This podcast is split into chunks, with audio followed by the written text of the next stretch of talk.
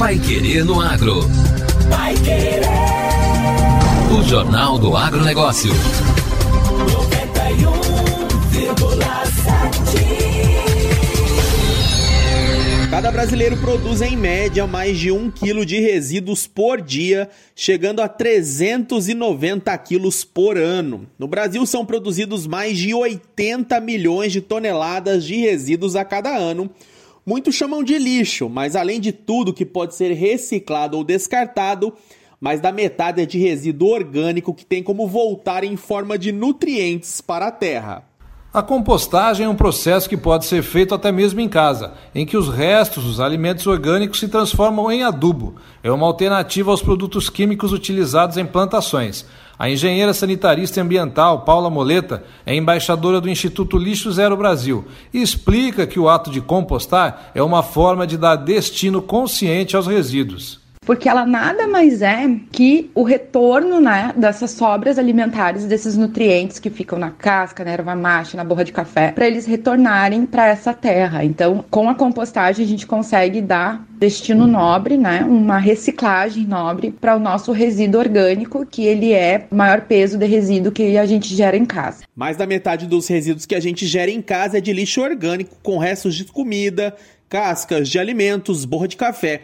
Reaproveitar essas sobras ajuda a salvar o planeta dos gases que produzem o efeito estufa e também reduz os custos ambientais e financeiros na gestão de aterros sanitários.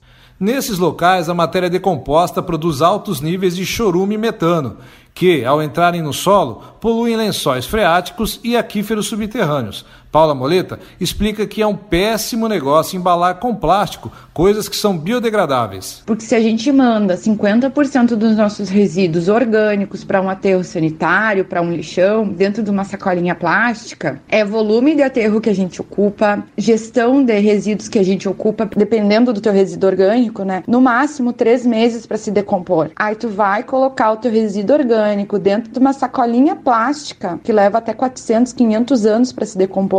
É possível compostar em casa, cooperativas ou até mesmo em empresas. Além disso, o poder público pode contribuir com políticas de incentivo.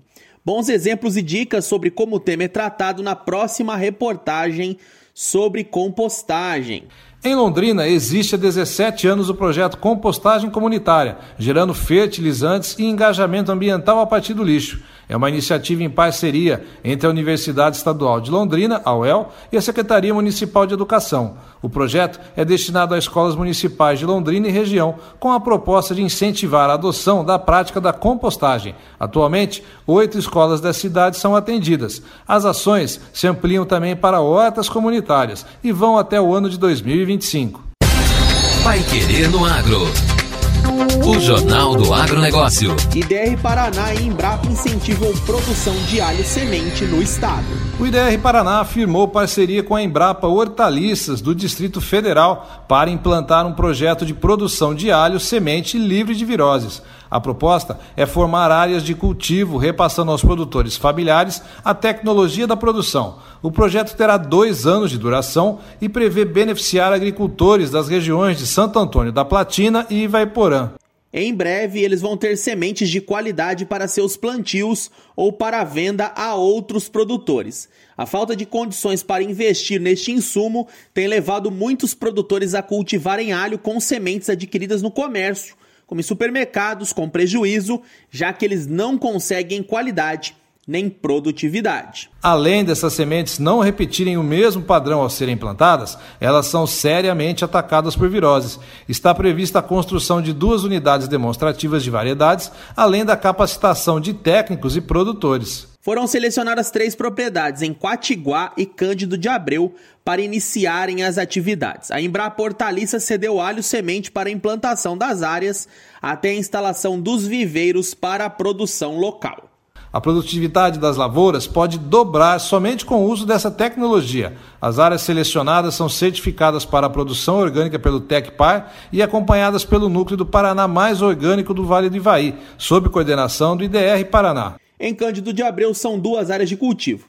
A previsão é que no próximo ano sejam instalados os viveiros telados, que evitam a entrada de insetos sugadores transmissores de viroses. A partir daí, 30% das sementes produzidas vão poder ficar com o produtor e os outros 70% restantes vão ser repassados para outros agricultores, ampliando assim o cultivo. A estimativa é que em 2024 sejam implantados mais viveiros telados em outras regiões do estado. Os produtores plantaram duas variedades de alho. O ito é um alho nobre que forma uma cabeça com dentes graúdos e roxos. A outra variedade plantada foi a amarante, um alho comum, seminobre e que dispensa o período em câmara fria. As duas áreas cultivadas são irrigadas por um sistema de microaspersão e vão ser acompanhadas pelos extensionistas do IDR Paraná. Calcula-se que uma área de 100 metros quadrados produza 500 quilos de sementes, que por sua vez podem gerar 5 mil quilos de sementes, o suficiente para o cultivo de 10 hectares de alho. As áreas escolhidas já estão servindo para capacitar produtores e técnicos. No fim de abril, foram realizados treinamentos em Quatiguá e Cândido de Abreu com a presença de 69 pessoas. Agora, no Pai Querendo Agro. Destaques finais. Produtores de flores apostam no Dia das Mães para recompor perdas da pandemia. Após dois anos difíceis, os produtores de flores do Brasil finalmente enxergam um horizonte mais promissor. Essa expectativa se dá principalmente com a chegada do Dia das Mães, que faz o setor projetar um crescimento de 10 a 20% no faturamento deste ano sobre os resultados do ano passado. A valorização nos produtos é um dos fatores que contribuem para o aumento. Só o preço das rosas subiu de 30% a 40% neste ano. O mês de maio é responsável por cerca de 16% do faturamento anual do setor de floricultura no país.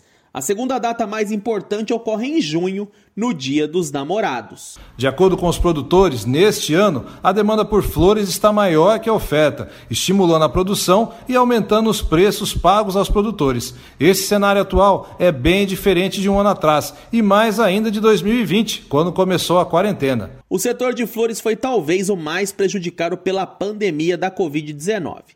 Só no Brasil, mais de 150 produtores entre pequenos e médios deixaram a atividade e se dedicaram a outros cultivos. O Brasil tem cerca de 8 mil produtores em todo o país e quase toda a produção nacional fica no mercado interno. No Paraná, a floricultura é uma atividade significativa para 112 municípios, mas praticada, ainda que em menor escala, em todos os 399. Os núcleos regionais de Curitiba, Maringá, Toledo, Cascavel e Londrina concentram 88% da produção, com destaque para os dois primeiros, que têm as substanciais parcelas de 40,4% e 19,8%, respectivamente. E o Pai Querendo Agro desta quinta-feira fica por aqui. Obrigado por sua companhia. E continue com a gente aqui na 91,7 e acompanhe os boletins do Pai Querendo Agro ao longo da programação. Até amanhã. Um abraço a todos e até amanhã. Você ouviu Pai Querendo Agro. Pai Querer.